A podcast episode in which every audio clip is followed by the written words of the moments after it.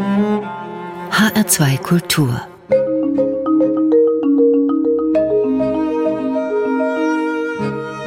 Doppelkopf Heute am Tisch mit Martin Lehmann. Gastgeber ist Andreas Bomber. Martin Lehmann leitet nun im zehnten Jahr den Winsbacher Knabenchor, den Musikfreunde, insbesondere Chormusikfreunde, für einen der besten Knabenchöre weltweit halten. Auch wenn andere Chöre, wie etwa die in Leipzig, Dresden und Regensburg, das Zehnfache an Traditionsjahren aufbieten können. Aber Herr Lehmann, Konkurrenz gibt es in dieser Szene eigentlich nicht, oder? Nein, die Knabenchor-Szene ist in musikalischer Konkurrenz allenfalls, aber nicht in Auseinandersetzung miteinander, sondern im Grunde genommen halten wir natürlich zusammen, gerade weil Knabenchor-Szene natürlich klein und eine Nische ohnehin ist. Also insofern sind wir froh und dankbar über jeden Knabenchor, der sich eben ja in der Ausbildung von Kindern und Jugendlichen übt. Im Zeitalter der Gleichberechtigung der Geschlechter scheint Knabenchor so ein bisschen altertümlich zu sein. Findet man noch genug Menschen, noch genug Kinder, noch genug Eltern? Das muss ja schon beides heute gehen. Ich glaube, auf Befehl geht kein Kind mehr in den Knabenchor. Findet man noch genug Nachwuchs? Ja, das wird immer Thema sein. Ich glaube, kein Knabenchor kann sagen, der äh, Nachwuchs ist perfekt austariert. Wir erleben natürlich ein Spiegel der Gesellschaft, also abnehmende Singkompetenz im Allgemeinen. Welche Familie singt tatsächlich eben noch zu Hause Weihnachtsadvents, wie auch immer Lieder? Und natürlich werden auch Jungs schneller verortet mit Sportivität, mit anderen Aktivitäten, denn Musik. Und ich glaube, da die Profilierung, dass ein Junge sagt, okay, ich spüre, ich möchte mich sängerisch äußern, das ist seltener geworden, auch weil natürlich so Dinge wie, ja, regelmäßig in die Kirche vielleicht gehen, geistliches Liedgut Einsaugen mit der Muttermilch, das ist rar geworden. Insofern glaube ich, ist das immer ein Thema, wie kommen wir an Nachwuchs ran. Ich erlebe hier unsere 130 Jungs als absolut singfreudig und ich äh, spüre, dass viele davon genau den richtigen Platz gefunden haben und vermutlich längst im sportiven Bereich nicht glücklich wären. Natürlich hat sich im Laufe der Jahrhunderte auch die Attraktivität insgesamt des Singens verschoben. Was früher selbstverständlich war, dass man sich sängerisch äußert, aktiv äußert, ist ja eher durch Musikkonsum in eine Form von Passivität gedrängt worden. Sie haben sportiv gesagt, gibt es da einen Gegensatz? Natürlich sind die Jungs im Grunde genommen alle Sportler, mehr oder minder. Der eine sagt, okay, ich spiele gern Fußball, der andere sagt, ich spiele gern Tischtennis, was auch immer. Aber es ist, glaube ich, jeder sportlich natürlich aktiv und das fördern und fordern wir auch. Das ist ja ganz wichtig, dass eben neben sehr viel kognitiver Arbeit und Singen ist eben auch mit sehr viel Konzentration verbunden, dann natürlich auch eben den Ausgleich pflegt und eben Sport treibt und mhm. so weiter. Wir haben auch aktuell einen im Chor, der Leistungssport im Grunde genommen betreibt, obwohl er wenig dafür trainiert. Der also gewinnt dann die bayerischen Leichtathletikmeisterschaften, obwohl er in dem Sinne nicht an einem Vereins- oder einem Trainingszentrum angegliedert ist. Da kommen dann vielleicht Konkurrenzen auf irgendwann mal auch die Sportvereine, die Sportprogramme, die möchten natürlich auch Nachwuchs. Ja, das ist für das Singen natürlich, ich sag mal, eine Herausforderung, da mitzuhalten. Und wir spüren es an anderer Stelle auch, unabhängig von der Musik selbst, aber natürlich im Sponsoring-Bereich. Es ist eben so, dass natürlich Firmen gegebenenfalls lieber eine Zweitligamannschaft äh, unterstützen, denn den Winsbacher Knabenchor, der versucht, in seinem Metier in der ersten Liga zu spielen. Lassen Sie uns nochmal diese Nachwuchsfrage beleuchten. Der Winsbacher Knabenchor ist wie die Kollegen in Leipzig, Dresden, Regensburg, auch andere, ich habe sie genannt, ja im Prinzip ein Schulchor. Also man tritt dort ein mit dem fünften oder sechsten Schuljahr und mit dem Abitur verlässt man den Chor. Das heißt, nach acht oder neun Jahren haben die Sänger das ganze Programm durchlaufen. Das bedeutet aber auch, dass man im Grunde jedes Jahr neue Kinder braucht, die eintreten und jedes Jahr wieder Kinder oder dann junge Männer verliert, die austreten, vielleicht Musik studieren, vielleicht auch was anderes machen. Wie kommt man an die Knaben, die jungen Buben heran?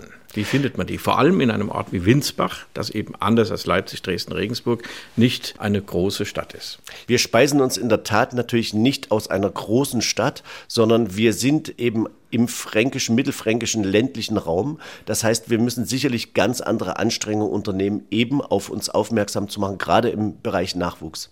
Wir haben uns für das Modell der Klangfänger kleiner Singschulen in verschiedenen fränkischen Städten entschieden, wo wir eben weit vor Beginn und Eintritt eines Knaben hier in den Chor Basismusikalisierung und Singausbildung betreiben. Also das sind kleine Singschulen, wo so 10 bis 15 Sänger in einer Gruppe zusammengefasst sind. Da, wo wir sehr viele Jungs haben, können wir altersmäßig nochmal unterteilen. Also zum Beispiel erste, zweite Klasse binden wir zusammen dritte, vierte Klasse. Aber das große Ziel ist dort eben nicht, den perfekten Caruso auszubilden, sondern es geht eigentlich darum, Basismusikalisierung im besten Sinne zu machen, nämlich Spaß am Singen zu wecken. Jeder Junge, der gespürt hat, wie schön es ist, mit einem anderen Jungen zusammen zu musizieren und wie schön das ist, wenn eine Gruppe was kann, was ein Einzelner nicht kann, der wird sich dem Chorsingen öffnen können. Und das heißt also, wir legen nicht am Anfang fest, du musst Winsbacher werden, sondern du kannst singen lernen. Du kannst Singkompetenz erwerben und wenn du dann Spaß und Freude hast und eben auch das Können natürlich gereift ist, dann kannst du eben in der vierten oder fünften Klasse Winsbacher werden. Unser Zeitfenster bis zum Stimmbruch ist ja extrem klein. Wir haben drei Jahre, wo wir die Jungs im Grunde genommen von Ankunft hier in Winsbach bis zur Blüte Knabenstimme letztendlich führen. Und das ist schon eine Herausforderung, wenn wir komplett ungeschulte Sänger bekämen, dann äh, muss man sagen, ist natürlich in drei Jahren es unvorstellbar, dass jemand, der vielleicht mit dem Quintumfang ankommt, schwierigste Musik wie zum Beispiel Hamoll-Messe von Johann Sebastian Bach singen kann. Aber das Markenzeichen Winsbach bietet ja dann noch mehr, wie auch bei den anderen Knabenchören. Also da mag dann schon helfen. Wir fahren auch mal nach China. Ihr erlebt hier auch was oder nach Amerika oder nach Südamerika. Es gibt große Tourneen. Ihr kommt mal in die Elbphilharmonie, also in solche angesagten Locations, um das mal mit dem Ausdruck jüngerer Menschen zu sagen. Spielt das auch eine Rolle? Ganz klar ist das ein Punkt, der natürlich Attraktivität widerspiegelt. Ich glaube auch, dass die Eltern natürlich das gerne sehen, wenn der Horizont des Kindes erweitert wird. Und also Horizont meine ich jetzt nicht nur auf Musik bezogen, sondern natürlich genauso auf Kulturen, klar, auf Sprache bezogen, wenn man sich mit einer Fremdsprache durchschlagen muss. Das geht weiter im Grunde genommen eigentlich über Sozialkompetenz im Team. Also wir sagen immer, einer allein ist nichts, gemeinsam sind wir alles. Insofern, glaube ich, bieten wir gerade in diesem Bereich eben Sozialkompetenzen an, das Erlernen von inner Gruppe, Stärken und Schwächen ausgleichen, die einem später an Kompetenz in jedem Fall weiterhelfen. Guter Chorklang ist für mich eigentlich immer die individuelle Stimme, die ganz verschieden sein kann. Also wir haben Jungs, die eher vielleicht introvertiert sind, die vielleicht äh, sängerisch jetzt gar nicht brennen, solistisch zum Beispiel aktiv zu sein oder die mit großer Stimme in der ersten Reihe stehen wollen. Aber die sind genauso wichtig wie jemand, der vielleicht als Draufgänger und gewissermaßen als ja Bühnenrampensau eigentlich von Anbeginn zeigt, ich will in der ersten Reihe stehen. Ich glaube, dieser Mix ist das Reizvolle und natürlich versuchen wir die Stimmfarben. Dahinter verbergen sich ja Persönlichkeiten. Warum klingt eine Stimme weich? Warum klingt sie vielleicht etwas rauer? Warum klingt sie in der Höhe? Warum klingt sie in der Tiefe? All das ist ja auch eine Persönlichkeitsfrage. Und das versuchen wir natürlich zu erhalten, aber gleichwohl natürlich einen Chorklang zu formen, wo auch Individualität sich unterordnen kann und wo man sagt, die Reinheit der Intonation zum Beispiel oder die Einheitlichkeit einer Stimme Gruppe oder die Einheitlichkeit eines Hervortretens einer Stimmgruppe, während andere Stimmen sich rausnehmen, das macht ja eigentlich das aus, wo man sagt, da kommt das innere Ohr eben noch mit dazu, das eben auch musiziert. Und das bedeutet im Umkehrschluss inneres Ohr auch eben zurücknehmen können und eben Persönlichkeit auch unterordnen können. Vor mir liegt eine CD, da singt der Winsbacher Knabenchor unter ihrer Leitung, Herr Lehmann, Johann Staden Motetten. Drunter steht Weltersteinspielung. Ich habe diesen Namen eigentlich nie gehört, gestehe ich. 1581 bis 1634. Erzählen Sie uns doch, was das für ein Komponist ist und wie Sie auf ihn gekommen sind, auf diese Musik. Also im Frühbarock war Nürnberg eines der ganz großen musikalischen Zentren. Das liegt in der Nähe und, von Winsbach. Das ist genau, es ist 40 Stadt. Kilometer äh, von ja. Winsbach mhm. entfernt und äh, ich bin eigentlich durch Zufall drauf gekommen. Von Johann Staden war bisher nicht bekannt, dass er viel Chormusik hinterlassen hat, weil eben in den Archiven ganz viel unausgegraben seit Jahrhunderten liegt. Man kennt Johann Staden vor allen Dingen von Instrumentalmusik. Es sind, gibt unglaublich viele Tanzformen, ganze symphonische Zusammenstellung von unterschiedlichsten Tänzen, aber bisher eben wenig Chormusik. Und durch Zufall hat mich Hans-Gerhard Dörr angesprochen, ob ich Interesse hätte an 15 Motetten, die in einer Sammlung Kirchenmusik 1 aus dem Jahr 1625 eben im Germanischen Museum in Nürnberg eben lagern und ob ich Interesse hätte, diese Musik eben aufführbar zu machen. Ich habe also dann in die äh, schon vorbereiteten Noten reingeschaut und habe gedacht, meine Güte, was ist das für eine Entdeckung? Und ich habe mir das zur Aufgabe gemacht, eben diese Musik aufführungspraktisch dann so einzurichten, dass wir bis hin zu drei Chören, die Winsbacher aufgeteilt haben, ein Solo-Ensemble noch dabei haben. Das heißt also, es ist großartige frühbarocke Musik. Ich meine, dass äh, Johann Staden in keiner Weise den Vergleich mit Heinrich Schütz zum Beispiel fürchten muss. Es ist schon toll, wie eben auch Knabenstimme zum Beispiel mit Zink oder mit aktuell eher ungewöhnlichen alten Instrumenten korrespondiert und auch guten Charakter gibt.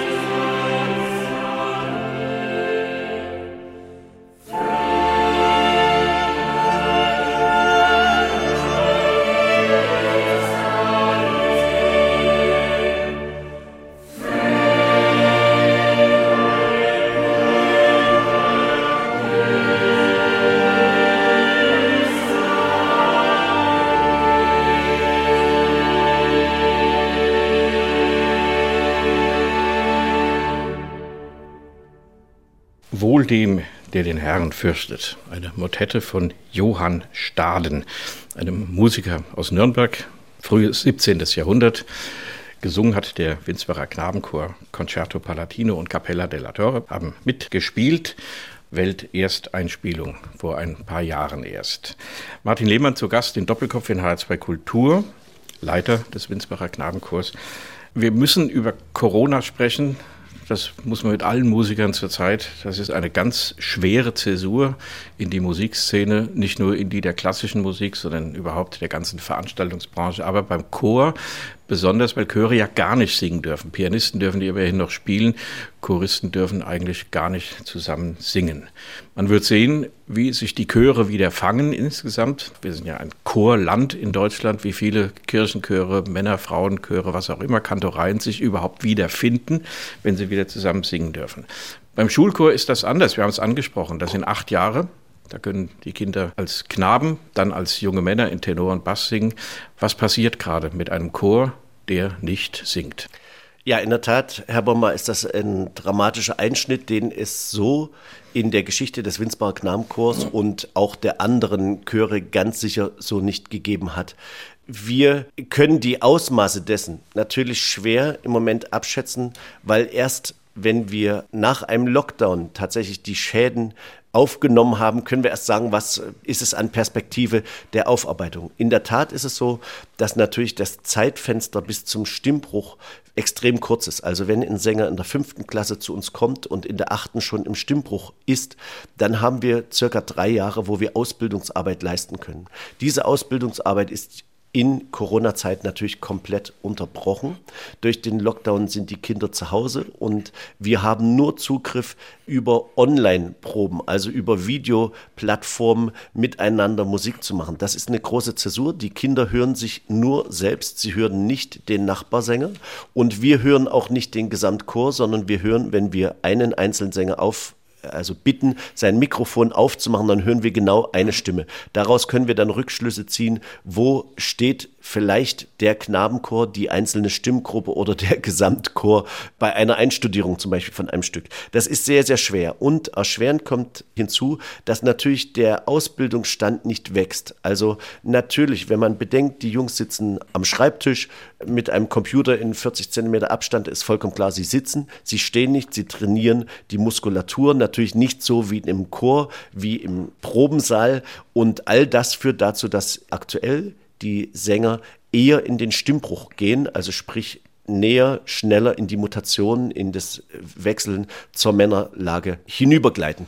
Das bedeutet im Umkehrschluss auch, dass die älteren Knabenchorsänger, achte Klasse, eben nicht als Dolmetscher für jüngere Sänger zur Verfügung stehen. Also Wissenstransfer von alt zu jung ist beim Knabenchor eigentlich das große Thema. Wie kann man in relativ kurzer Zeit einem Jungen, der vielleicht wie ein Papagei ähnlich imitiert, der nachmacht, wie eine größere Knabenstimme ihm das vielleicht vorsingt oder wie er es von aus einer hinteren Reihe hört. All das ist unterbrochen und das bringt uns natürlich dazu, dass Repertoire abbricht. Also aktuell werden wir über die Zoom-Proben höchstens bis zu einer Vierstimmigkeit üben und keine Achtstimmigkeit, große Bachmotetten oder sowas pflegen können. Das heißt, Repertoire bricht weg. Wir sind jetzt schon ein Jahr von Corona betroffen. Das heißt, Repertoire geht verloren und natürlich ist klar, die Knabenstimmen haben circa ein Jahr weniger Ausbildung. Was spürbar ist, dass Männerstimmen aufgrund ihrer Schulung im Chor so viel Professionalität eigentlich schon gewonnen haben, dass sie diese Situation meistern können und dass wir das aufholen können. Ja. Also ich mache mir um Männerchor wenig Sorgen. Das wird dann vielleicht in ein paar Jahren durchschlagen, wenn bei den Männern diejenigen angekommen sind, die jetzt im Knabenalter nicht die Schulung haben, weil ja auch kein Repertoire gebildet werden kann. Das ja. ist ja im Knabenchor, in diesem Schulchor ohnehin schwierig. Also wenn eine Kantorei, da kann man 30, 40 Jahre singen und kann sich viel Literatur drauf schaffen, je nach Beschaffenheit des Chorleiters und nach Interesse. Das ist ja im Knaben, sprich im Schulkurs, sowieso nicht möglich. Sie müssen ja eigentlich immer wieder von vorne anfangen. Wie geht das überhaupt? Wie viel Repertoire ist möglich in einem solchen Chor? Also man sagt den Winsbachern nach, dass sie den typischen Winsbacher Knabenchorklang haben, dass sie unterscheidbar sind zu anderen Chören.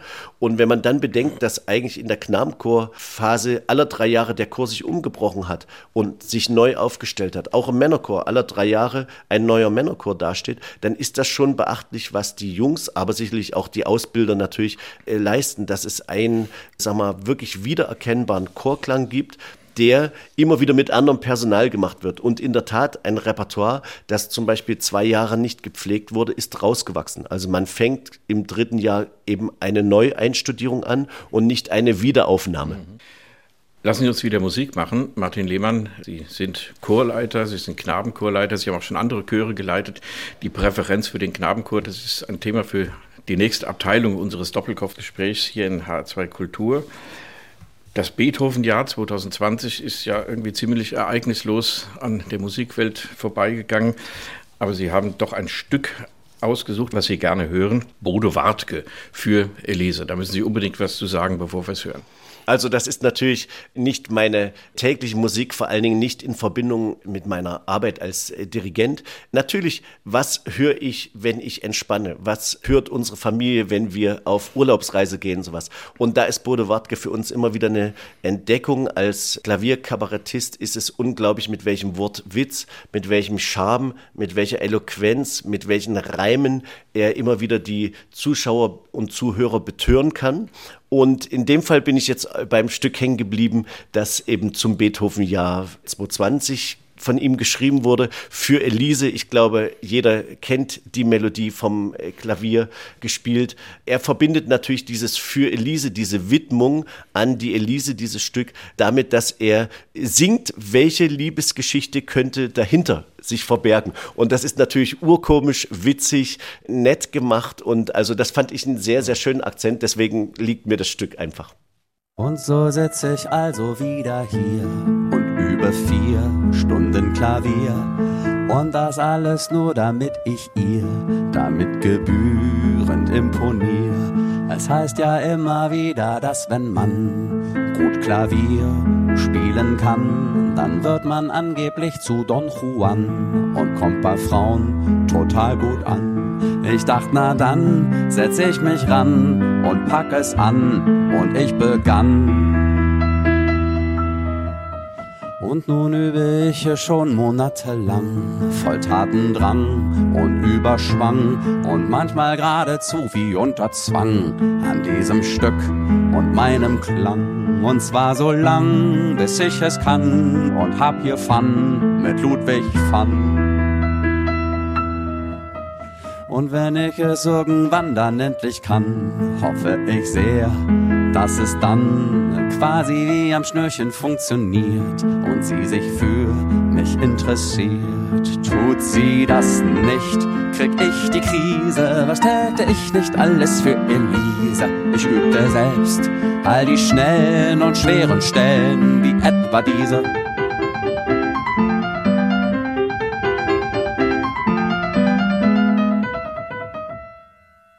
Es ist soweit, ich bin bereit, also verabrede ich mich mit ihr.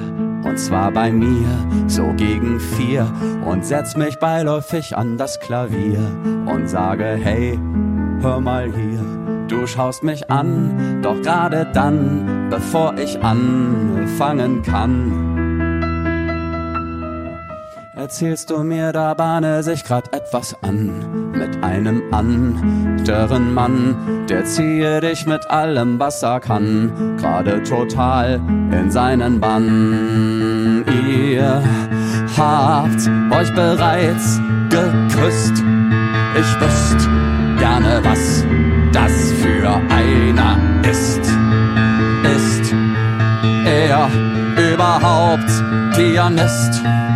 Nein, sagst du, er sei Gitarrist. Mist.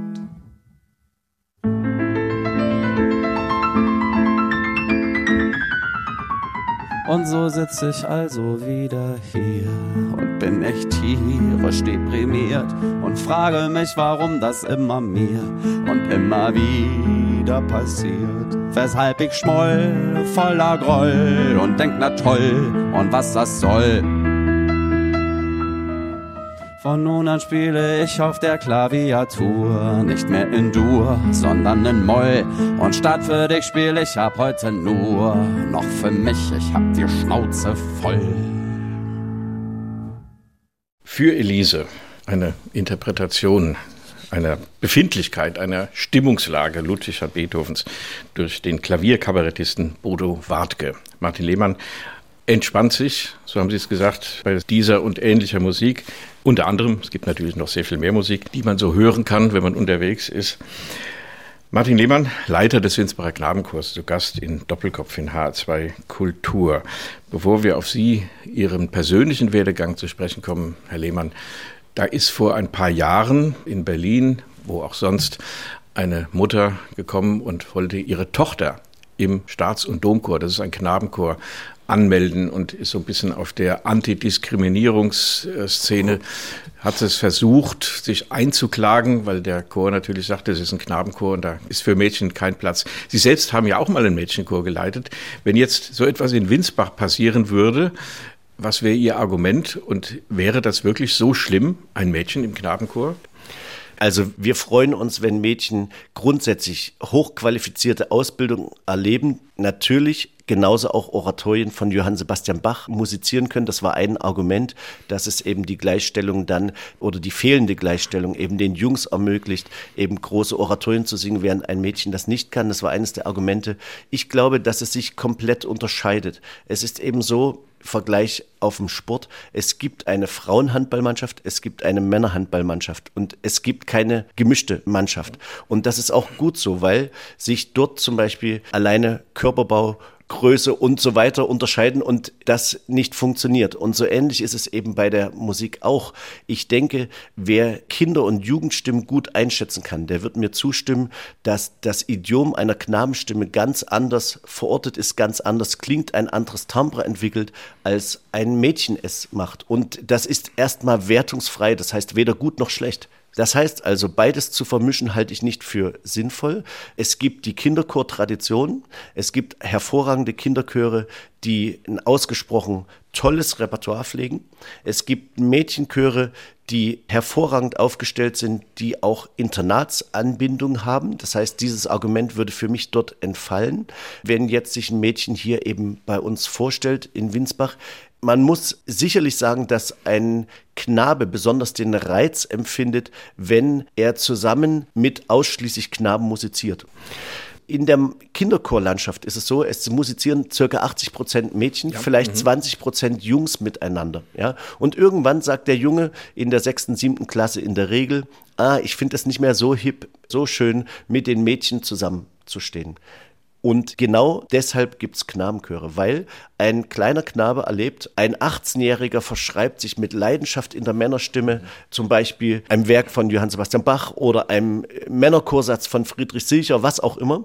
Und er sagt sich, oh, dann kann das ja eigentlich nicht so schlecht sein. Der war ja auch mal Knabe. Und man sollte diese Chorgattung aus meiner Sicht nicht durchmischen, weil jede eine eigene Perspektive hat, einen eigenen Hintergrund. In dem Fall jetzt bei einem Knabenchor eben auch eine Geschichte, eine Tradition von tausend Jahren. Und da ist einige Musik eben zum Beispiel von Johann Sebastian Bach dabei, die originär für Knabenstimmen geschrieben wurde. Und das heißt, wenn das Idiom, die stimmliche Entwicklung, der Klang einer Stimme nicht zusammenpasst, sollte man auch dort nicht versuchen, es künstlich zusammenzuführen. Das heißt nicht, ja. dass ich keine Freude äh, hätte, dass ein Knabenchor, ein Mädchenchor vielleicht bei ausgewählter Literatur zusammenwirken. Natürlich kann man einen hervorragend aufgestellten Knabenchor und einen sehr guten Mädchenchor sich zusammen zum Beispiel bei Oratorien der Romantik zum Beispiel vorstellen. Da ist vielleicht die Knabenstimme als solches, auch weil das Werk vielleicht für gemischten Chor geschrieben wurde, ja, vielleicht nicht so speziell im Timbre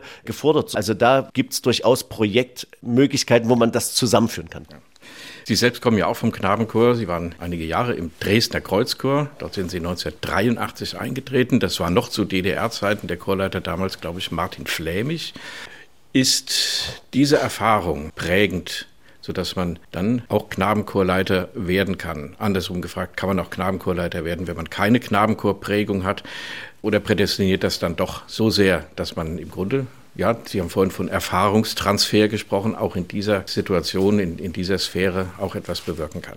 Man kann ganz sicher Knabenchorleiter werden, ohne selber einem Knabenchor gesungen zu haben. Aber natürlich sind mir sehr früh Chormusikwurzeln eingepflanzt worden. Und natürlich ist das eine Prägung, die ich gerne aufgenommen habe, eben und auch im Beruf verwirklichen wollte. Ich habe in der fünften Klasse Johannes Passion musiziert im Dresdner Kreuzchor und ich erinnere mich, dass ich bei dem Schlusschoral Ach Herr, lass dein Lieb Engelein vor Ergriffenheit das Weinen angefangen habe. Mein Chorleiter hat mich danach angesprochen und war gar nicht so erfreut darüber, dass ich nur ausgerechnet da nicht mehr richtig singen konnte, sondern eher dem Wein nah war. Und trotzdem hat mich die Musik von Bach so gepackt, dass schon dort der Wunsch bei mir da war, ich will in meinem Leben einmal Johannes Passion dirigieren. Damals war weder klar, ob das ein Knabenchor sein muss oder wie auch immer, aber der Wunsch, mich dort zu verwirklichen, der ist schon relativ früh entstanden. Und ganz sicher natürlich, wenn man so viel Literatur auch gesungen hat in einem Chor und glaubt, eben auch eine Ansprache für Kinder und Jugendliche zu haben, die trägt, dann ist der Wunsch natürlich auch relativ schnell da, Chorleiter zu werden, in dem Fall dann auch Knabenchorleiter. Sieben Jahre später gingen die Grenzen auf. Das ist jetzt lange her, aber Sie haben es bewusst erlebt. Als junger Mann haben Sie da eher Aufbruchsgefühle verspürt. Dresden war ja ganz weit weg vom Westen, das muss man auch dazu wissen. Dresden ist bis heute so eine eigene Szene, Musikszene für sich. Hat man da eher Aufbruch gespürt oder auch so ein bisschen Beklommenheit, weil jetzt doch auch vieles kaputt gehen könnte? Nein, also Beklommenheit ganz sicher nicht. Ich erinnere mich, dass wir just CD-Aufnahmen äh, in der Lukaskirche in Dresden hatten mit dem Dresdner Kreuzchor. Ich war damals zehnte Klasse, als die Züge von Prag durch den Dresdner Hauptbahnhof rollten und dort eben von einigen, die aufspringen wollten, zum Stillstand gebracht wurden und dementsprechend hohes Polizeiaufkommen war.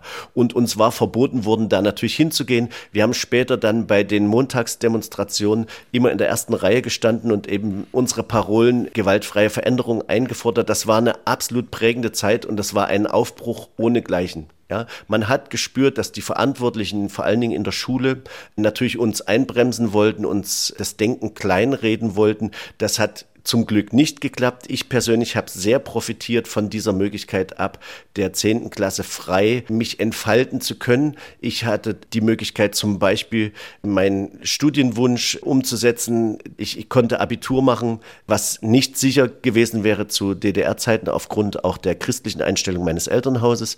Ich habe Zivildienst in Hamburg machen können, unvorstellbar. Noch drei Jahre vorher wäre das undenkbar gewesen. Ich hatte das große Glück, dass ich nach dem Zivildienst ein Jahr durch äh, Südamerika gereist bin, auch eine grandiose Erfahrung, die ich nicht missen möchte. Also insofern, mein Lebensweg hat komplett andere Richtung angenommen, als es zu DDR-Zeiten möglich gewesen wäre. Und das haben wir alle gespürt. Und natürlich hatten wir auch alle, soweit man das in dem Alter sagen kann, eine Frustration über dieses Eingesperrtsein und eben auch die Beschneidung, die auch ja vor Denken nicht halt gemacht haben. Wir haben jetzt Musik von Francis Poulenc aufliegen, ein Komponist, der vermutlich in der DDR nicht gespielt wurde, allein aus rechtlichen Gründen. Es hat Geld gekostet, wenn man Noten sich beschaffen wollte und GEMA und alle diese Dinge.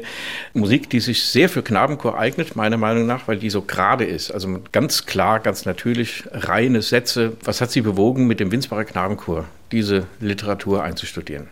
Ja, ich habe lange einen Bogen drum gemacht, weil ich gedacht, bah, ist es vielleicht für Knabenchor dann eben doch zu sperrig, zu schwer. Also man muss sagen, dass Poulenc entweder Französisch oder im Latein komponiert hat. Das heißt also, man hat auch inhaltlich erstmal viel Transkriptionsarbeit für Knabenstimmen oder für junge Leute zu leisten.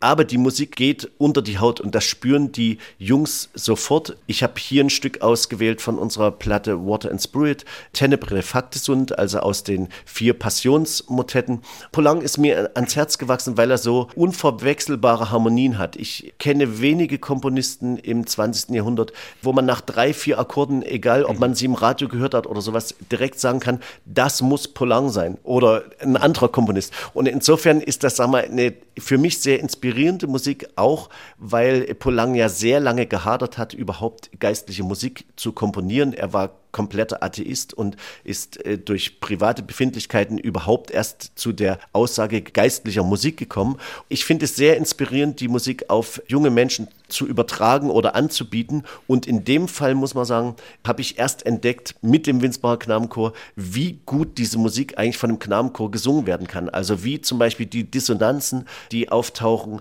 das Espressivo, das vom dreifachen Pianissimo von Polan gefordert bis zum Fortissimo eigentlich von dem Knabenchor wunderbar erfüllt werden kann. Das ist aus meiner Sicht auch eine schöne Aufnahme geworden.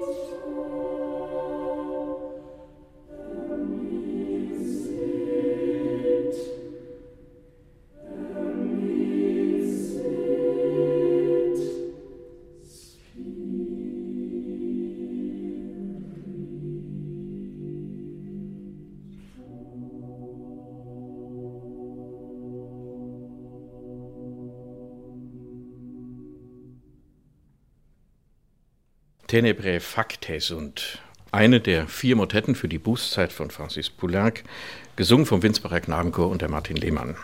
Der Leiter des Winsbacher Knabenchors ist zu Gast in Doppelkopf in H2 Kultur. Die CD ist vor ein paar Jahren erschienen, noch relativ neu. Da wirkt auch der junge Marimba-Phon-Spieler und ARD-Preisträger Simone Rubino mit.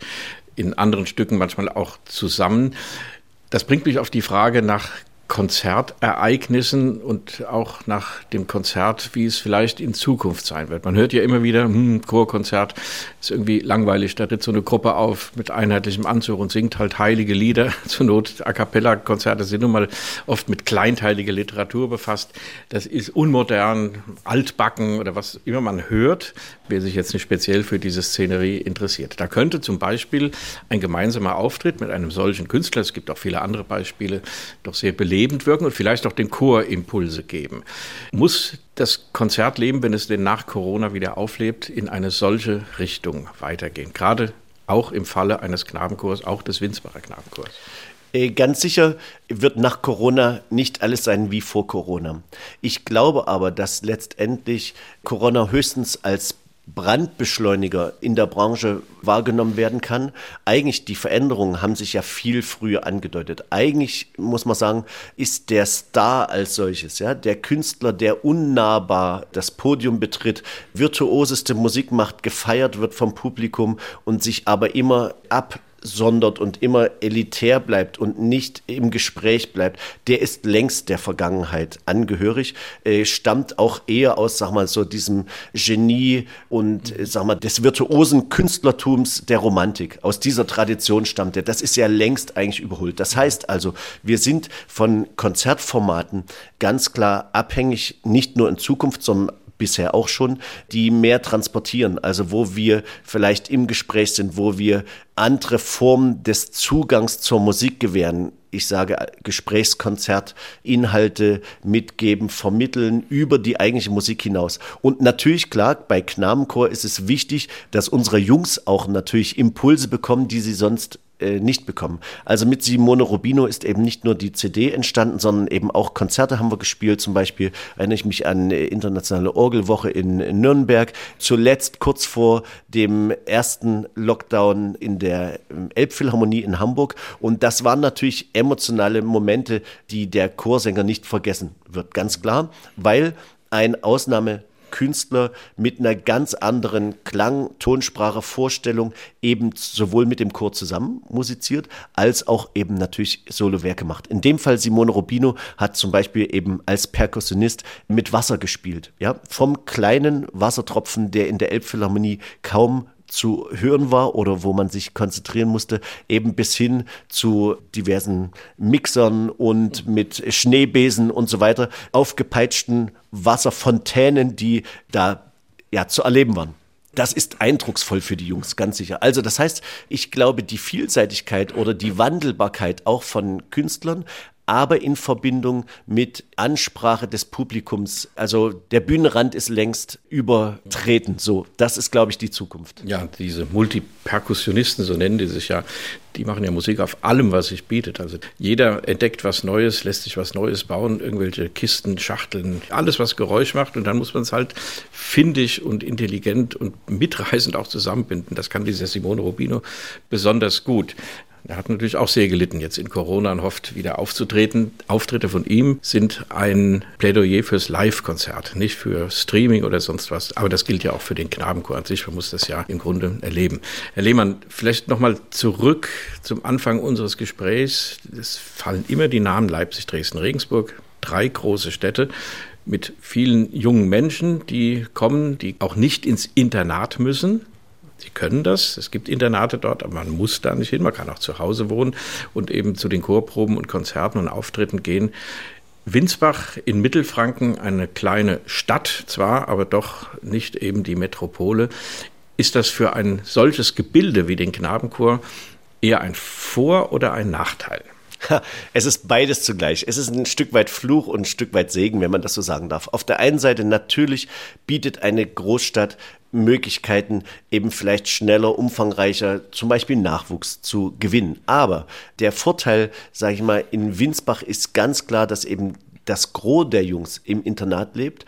Wir haben eine, alle, die ja Winsbach nicht kennen, ein kleines mittelfränkisches Städtchen mit 5000 Einwohnern. Da sind 23 kleine Örtchen, Dörfer schon mitgezählt, die im Umkreis liegen.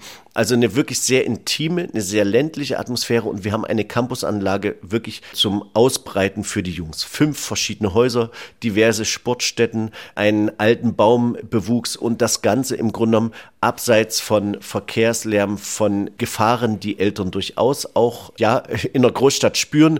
Das heißt, die Kinder können sich komplett frei bewegen, müssen nicht betreut werden. Gerade in der Corona-Zeit haben wir gespürt, wie viele Eltern gerade auch eben, sag mal so, diese Betreuung des Internats äh, durch Erzieher, die Angebote, die ein Internat stellen und machen kann, bevorzugen oder eben sich freuen, dass das existiert. Das heißt also, ich glaube, dass dieser Campus, diese Konzentration, auch diese innere Entspanntheit auf dem Land natürlich auch Vorteile hat. Dazu kommt ein Chor, der durch dick und dünn geht im Internatsleben, wird auch anders sich musikalisch zusammentun und eine Einheit bilden. Man kann nicht sagen, dass in Dresden, Leipzig, Regensburg, dass die Chöre nicht hätten. Aber ich glaube, wir haben es intensiver, diesen Zusammenhalt. Es gibt ja auch die Schule, auf die die Kinder gehen, Johann Sebastian Bach Gymnasium. Das hat mit der Tradition des Chores zu tun, die wir jetzt nicht ansprechen wollen. Es sind ja nur 75 Jahre, gemessen an den genannten Chören, die dann schon zum Teil vierstellig aufwarten können, ist das natürlich gar nichts. Aber gemessen an anderen Chören sind 75 Jahre natürlich schon sehr viel Zeit und viele junge Männer, ältere Männer mittlerweile sind ja auch durch den Chor gegangen und haben hier ihre Prägung erfahren. Johann Sebastian Bach, damit kommen wir auf die Schlussmusik schon in dieser Sendung. Martin Lehmann, das ist so im Fokus von allen Knabenchören. Ja, vielleicht den Regensburgern, die ein katholischer Bistumschor sind, nicht, obwohl die das ja mittlerweile auch singen, war, glaube ich, noch bis vor 50 Jahren überhaupt nicht denkbar. Ist das das Zentrum gerade der Knabenchorarbeit? Die Winsbacher sind ja auch der Kirche untergeordnet, also es ist der Chor der evangelischen Landeskirche in Bayern. Ja, wie ist das mit dem Johann Sebastian Bach? Der steht im Mittelpunkt des Denkens und Schaffens bei allem, was man sonst so machen kann? Ja, ganz sicher. Er steht natürlich vor allen Dingen im Zentrum der protestantischen Kirchenmusik, der geistlichen Chormusik und da viele seiner Werke eben tatsächlich originär mit Knaben oder für Knaben geschrieben und musiziert wurde, ist es ganz sicher so, dass also Bach natürlich wusste, was geht mit Knabenstimme, dass er auch mit diesem Klangideal was anfangen konnte. Aber man muss natürlich sagen, Bachs ich will sagen, Genialität oder seine Vielseitigkeit sind das, was, glaube ich, eben trägt. Also was macht uns positive Energie, wenn Musik erklingt, die auch nach 300 Jahren mitreißt, an Intensität, an Schwung, an Aussage nichts verloren hat. Und ich glaube, das ist eigentlich, sag mal, Bachs Vermächtnis, dass wir, wenn wir uns darauf einlassen, mit dieser Musik immer was anfangen können. Und das überträgt sich eben auch auf Kinder und Jugendliche. Und das ist das Schöne daran. Natürlich müssen wir für virtuose Musik von Johann Sebastian Bach viel üben, viel probieren, ehe sie wirklich klingt. Aber die Innerlichkeit, die Aussage, auch die Dichte der Musik ist natürlich im Vergleich zu vielen anderen Komponisten äh, so immens, das spürt, glaube ich, auch ein Kind. Schlussmusik aus der Kantate Auf Christi Himmelfahrt allein, Bachwerkeverzeichnis 128. Was hören wir daraus? Ich würde vorschlagen, wir hören den Eingangschor. Ich liebe den sehr, weil ich mag Bachs Behandlung der Hörner sehr, gepaart meistens natürlich mit Oboen. Ich finde sehr, sehr schön aus dem zweiten Kantatenjahrgang eben, dass Bach Luthermelodien im Choral vertont. Also das heißt, der Chor hat in dem Fall nur in den Unterstimmen einen virtuosen Part mhm. und darüber gelagert strahlt eben der Sopran in einer großen, ruhigen Choralmelodie. Das genieße ich sehr, weil diese Bearbeitung von Chorälen eingebettet in einer Art Choralfantasie oder sowas, die zeigen Bachs ganze Meisterschaft. Also insofern ein Stück, das Energie gibt, das das äh, quirlt, das lebendig ist, das freudig ist, das, glaube ich, gute Laune und Frische auch in unseren Alltag bringen kann. Sagt Martin Lehmann, Leiter des Winsbacher Knabenchors. Heute zu Gast in Doppelkopf in H2 Kultur. Gastgeber war Andreas Bomber. Die Aufnahme, die wir hören, entstand unter Leitung von Ton Kopmann mit seinen Ensembles aus Amsterdam. Vielen Dank fürs Zuhören. Vielen Dank fürs Gespräch. Gerne.